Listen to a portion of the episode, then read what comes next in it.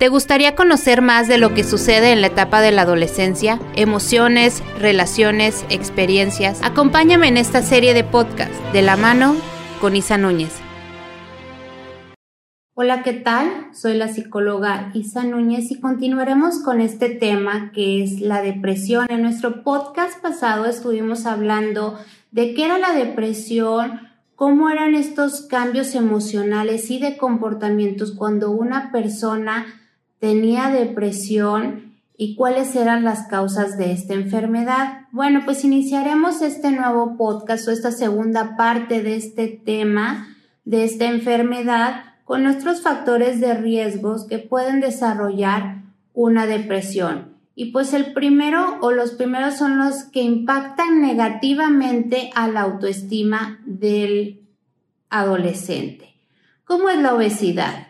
Los problemas con los compañeros o los amigos, el acoso escolar, este, el bullying que es tan mencionado y algunos problemas académicos. Y es que la misma sociedad nos ha llevado a actuar de cierta manera o a, o a cumplir con ciertas expectativas que tiene. Entonces, cuando no cumplimos estas expectativas que nos inculcan nuestros padres o nuestros compañeros o, de que debemos de ser de cierta manera o que debemos de comportarnos de cierta manera o que debemos de cumplir con ciertas cosas, pues nos abruman y eso puede generar que el joven desarrolle esta enfermedad.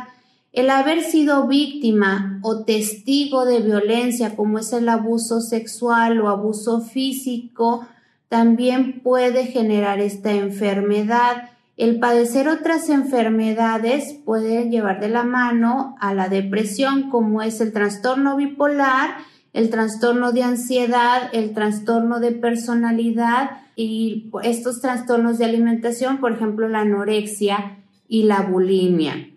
O, o algún trastorno de aprendizaje como es el déficit de atención con hiperactividad tener un dolor continuo o una enfermedad crónica como es cáncer, diabetes o asma y que no y que impidan a la persona hacer ciertas actividades o incluso a cambiar su estilo de vida o sus planes de vida hace que la persona pueda desarrollar por consecuencia una depresión. Tener ciertos rasgos de personalidad también, como es la baja autoestima o ser excesivamente dependiente, no poder tomar decisiones por sí sola, tener que, eh, pues, necesitar de otra persona para realizar todo lo, todas las actividades o todo lo que, o decisiones o todo lo que esté en su vida, ser muy autocrítico o muy cuadrado y sobre todo, pues, ser muy pesimista Así como vimos que eh, durante una durante la depresión una persona puede empezar a tomar alcohol o a, o a consumir drogas, también el abusar del alcohol o de la nicotina o de alguna droga puede desarrollar una depresión. Y eh, otro factor es el, las preferencias sexuales de la persona. ¿Sí? Muchas veces un homosexual, un bisexual, un transexual es rechazado por la sociedad o incluso por sus mismos familiares por sus preferencias sexuales y por lo tanto esta persona al ser rechazada pues eh, puede desarrollar esta enfermedad. Pero bueno, ¿cuáles son las complicaciones?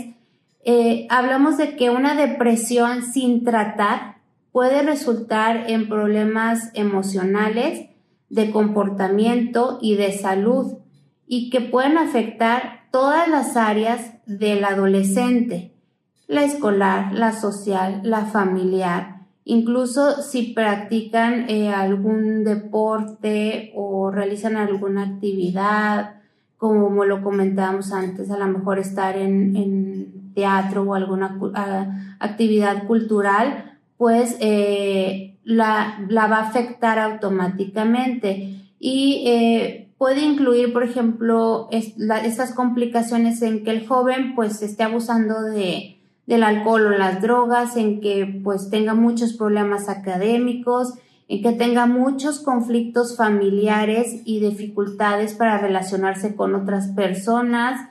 O sea, realmente una persona que esté deprimida a lo mejor ya no va a querer estudiar, ya no se va a desarrollar a lo mejor profesionalmente. Eh, puede llegar a cometer crímenes o delitos y eh, por lo tanto pues ser este incluso puede ser encarcelado y puede tener intentos de suicidio o en su defecto pues suicidarse. Y bueno, ¿cuáles son los tipos de depresión? Y hablamos de tipos, ¿por qué? Porque pareciera o nos han enseñado que la depresión siempre se ve como una persona que eh, siempre está llorando, siempre está triste. Entonces a veces la depresión no se muestra con estos síntomas. Hay veces que se muestran con mucha ansiedad, que eh, puede ser que una persona siempre esté muy inquieta, pero esta inquietud es inusual y tiene mucha preocupación por eventos eh, posibles o, pérdidas de control de, ciertas actividades que vaya a realizar. Entonces, siempre se está mostrando con mucha ansiedad. Otro tipo es que se encuentre o que tengan características melancólicas. Eh, que sea a lo mejor cuando alguna actividad que le generaba placer o a lo mejor con, no sé, algún deporte que lo hacía al despertarse temprano por la mañana, empieza a cambiar y ya no quiere despertarse en la mañana o a lo mejor empieza a tener como estos cambios importantes en los hábitos como es la alimentación, tienen mucho sentimiento de culpa, están muy nerviosos o empiezan a hacerse como muy lentos y sienten como mucha tristeza. Y otro, otro tipo de, depresión es cuando tienen características atípicas, que es, eh, incluye como temporalmente eh, sentimientos de alegría, pero después de tristeza o a lo mejor eh, puede estar contento en un momento y luego pierde el apetito o tiene como eh, aumento excesivo de sueño y luego, o sea, tiene como de todos los síntomas, eh, pero no tiene como síntomas definidos, sino puede ser temporalmente, a lo mejor en un tiempo eh, mm, tiene insomnio, pero después de un tiempo duerme bien o, de, o duerme de más o a lo mejor empieza a, a dejar de comer, pero en un tiempo come mucho, o sea, realmente no tiene como síntomas definidos, siempre son como por tiempos. Entonces, esas son las características atípicas, pero ¿qué es normal y qué no? Porque hablamos en un principio que hay ciertas situaciones o ciertos cambios que se, dan en la, en la adolescente, en la adolescencia, perdón, y que generan como altibajos en la persona o en el estado de ánimo de la persona. Pero cuando ya estos altibajos se presentan de una manera constante o que a lo mejor eh, tienen una duración muy larga, bueno, pues ya es como un foco rojo, ya es cuando nosotros tenemos que ver a nuestros hijos o ver a nuestro compañero o a nuestro amigo, el poder determinar, determinar que si la persona percibe al mundo como muy abrumador o que realmente no puede manejar sus sentimientos o no puede tomar decisiones o realmente ya no puede realizar varias actividades o es afectado en varias áreas de su vida. Entonces ya cuando realmente empecemos a ver estos focos rojos, por ejemplo, de que a lo mejor eh, sí puede que, se mantenga en su cuarto, pero no siempre. No quiera salir con sus amigos, porque la realidad es que a lo mejor un joven prefiere salir con sus amigos a que con los padres de familia. Entonces, pero si no sale ni con los amigos ni con la familia, bueno, pues ya ese es un foco rojo o a lo mejor pues si baja de calificaciones o si a lo mejor como lo vimos anteriormente, si su higiene personal pues ha cambiado o sus hábitos de alimentación o incluso de sueño, pues todo eso son factores que a lo mejor eh, ya no son normales en un joven y eh, pues ya son focos rojos y hay que platicar con ellos, hay que acercarnos con ellos para ver qué es lo que está pasando. Entonces, ¿qué podemos hacer? Bueno, pues si, si estos síntomas continúan, hay que platicar, hay que hablar con ellos, hay que ver qué inquietudes tienen o cómo ellos están percibiendo lo que están, lo que están viviendo en ese momento o, cómo se sienten en ese momento eh, y para ver si realmente puede ser algo como pasajero o si pueden estar desarrollando esta enfermedad, porque es probable que los síntomas de depresión no vayan a mejorar por sí solos, ¿sí? incluso pueden em, empeorar y que eh, sean eh, consecuencias de, o más bien que vayan a, a, hacer que aparezcan otros problemas, ¿sí? Eh, y aparte de la depresión. O sea, por ejemplo, hablábamos de que a lo mejor por una persona que está deprimida, bueno, pues a lo mejor empieza a tener adicción a las drogas o adicción al alcohol o a lo mejor que se meta en problemas por algún delito. O sea, esas son consecuencias que se pueden dar por eh, la, la, depresión. Entonces, eh, incluso pues una de las consecuencias, mm, pues la más grave es el, el suicidio.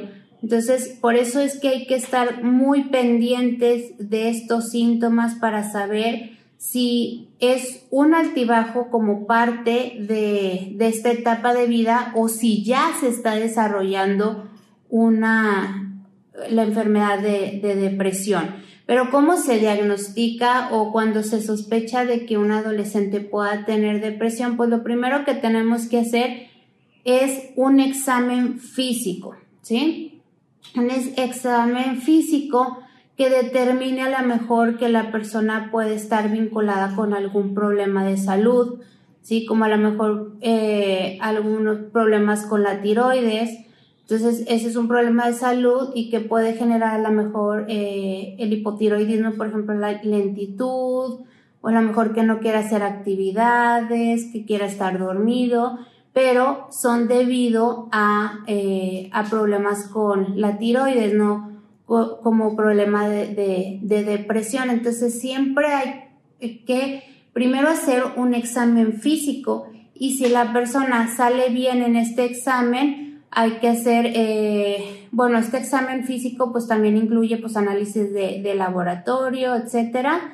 Y en caso de que pues la persona salga bien en estos exámenes, hay que hacer una evaluación psicológica con un obviamente con un profesionista de la salud mental para que, eh, para que él determine mediante ciertas evaluaciones, eh, mediante ciertas pruebas psicológicas, cómo eh, este diagnóstico se diagnostique esta enfermedad y si es necesario el implementar algunos medicamentos junto con lo que es la, la terapia eh, individual.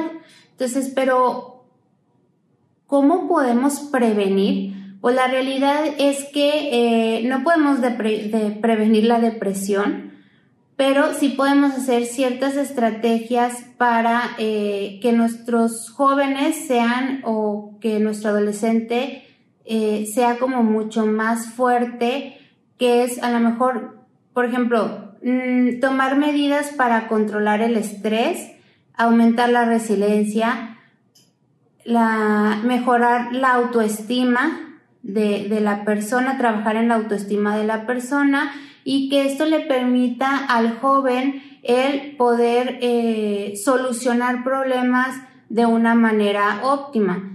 Otra cosa es que eh, pues busquen apoyo en los amigos o en la sociedad y sobre todo cuando hay eh, tiempos de crisis, cuando están sucediendo algunas situaciones que son complicadas de ellos, pues es mejor el estar acompañados, incluso también de los mismos familiares.